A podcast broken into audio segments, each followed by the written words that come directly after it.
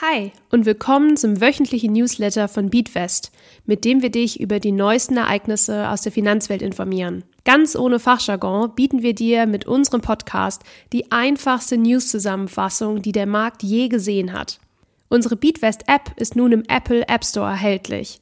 Investiere mit virtuellem Geld und sieh, wie sich deine Investments am echten Finanzmarkt entwickeln würden. Suche dafür einfach nach Beatwest im Apple App Store.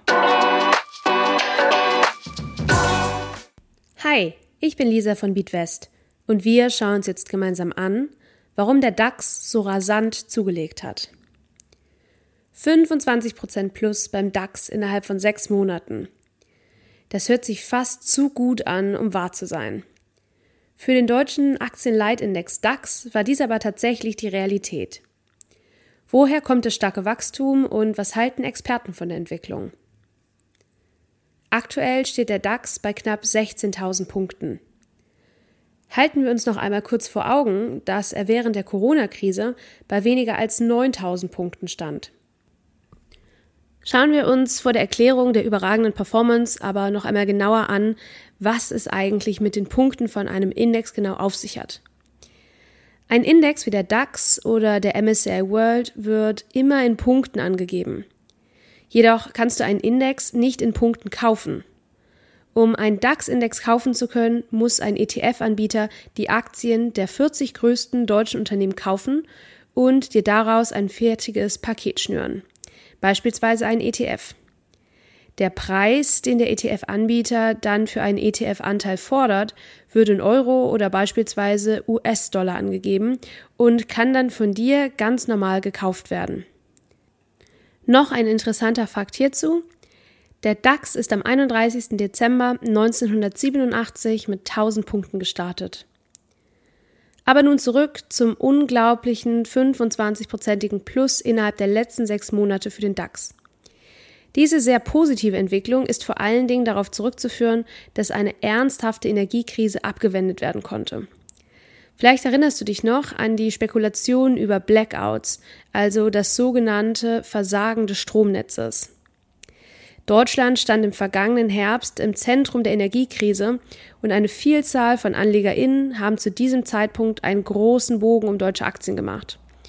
Umso größer ist jetzt die Nachfrage, nachdem das Krisenszenario ausblieb. Zusätzlich ist die Inflation in Deutschland zuletzt merklich auf 7,4 Prozent gesunken. Dies ist auch ein Grund, warum die AnlegerInnen in den vergangenen Wochen wieder vermehrt deutsche Aktien nachgefragt haben.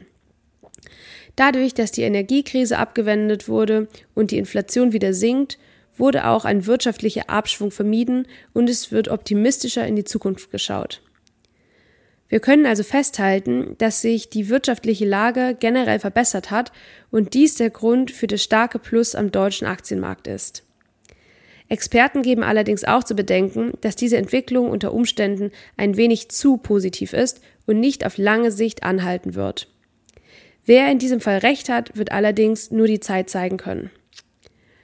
Du solltest allerdings darauf achten, dich nicht zu abhängig vom heimischen Aktienmarkt zu machen. Vielleicht lässt man sich nämlich dazu verleiten, nicht mehr links und rechts zu schauen, sondern nur noch in Unternehmen zu investieren, die man aus dem nächsten Umfeld kennt. Dieses Phänomen hat sogar einen Namen. Home Bias. Dieser kann dazu führen, dass du internationale Märkte wie beispielsweise die USA vernachlässigst. Im Umkehrschluss kann dies dazu führen, dass du dein Portfolio nicht optimal diversifizieren kannst. Nur weil du Deutschland gut kennst, heißt es nicht, dass das Wachstum auf der anderen Seite des Planeten um einiges schneller sein kann. Kommen wir nun zu unserem Themenmonat Finanzen als Paar. Diese Woche schauen wir uns die gemeinsame Veranlagung an. Vielleicht hast du auch schon einmal von der gemeinsamen Veranlagung gehört. Aber worum geht es dabei eigentlich genau? Es handelt sich hierbei um eine Methode zur Berechnung der Einkommensteuer, bei der das gemeinsame Einkommen beider Partner zur Ermittlung ihrer Steuerschuld herangezogen wird. Die Einkommensteuer ist einfach die Steuer, die du auf dein Gehalt bezahlst. Wenn du eine Steuererklärung abgibst, kannst du unter Umständen von Rückerstattungen profitieren. Schauen wir uns aber nochmal genauer im Detail an, wie das mit der gemeinsamen Veranlagung in Deutschland funktioniert. Verheiratete Paare oder eingetragene LebenspartnerInnen haben in Deutschland Anspruch auf eine gemeinsame Steuerveranlagung. Beide PartnerInnen müssen in Deutschland wohnhaft sein und eine gültige Ehe oder Lebenspartnerschaft haben, die nach deutschem Recht anerkannt ist. Eine gemeinsame Veranlagung ist nicht möglich für Paare, die in einer eingetragenen Partnerschaft leben, ohne offiziell verheiratet zu sein, oder für Paare, die rechtlich getrennt leben oder geschieden sind. Um für sich die gemeinsame Veranlagung in Anspruch zu nehmen, müssen Paare dies in ihrer jährlichen Steuererklärung angeben. Die gemeinsame Veranlagung erfolgt also nicht automatisch, sondern ihr müsst euch hierfür aktiv entscheiden. Bei der gemeinsamen Veranlagung wird dann das Einkommen von dir und deinem Partner oder deiner Partnerin zusammengerechnet, um die Steuerschuld zu berechnen. Dazu gehören alle Einkommensarten wie Löhne, Gehälter, Einkünfte aus selbstständiger Tätigkeit, Mieteinnahmen, Kapitalerträge und andere steuerpflichtige Einkünfte. Möchtest du wissen, was die Vor- und Nachteile der gemeinsamen Veranlagung sind? Dann schaue jetzt schnell in der BeatWest App nach. Und wenn dir der Beatwest Podcast gefällt und du uns gerne unterstützen möchtest, dann freuen wir uns natürlich über ein Abo und über eine 5-Sterne-Bewertung bei deinem Streaming-Dienstleister.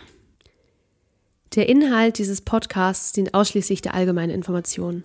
Diese Informationen können und sollen eine individuelle Beratung durch hierfür qualifizierte Personen nicht ersetzen. Die hier angegebenen Informationen stellen keine Anlageberatung und keine Kaufempfehlung dar.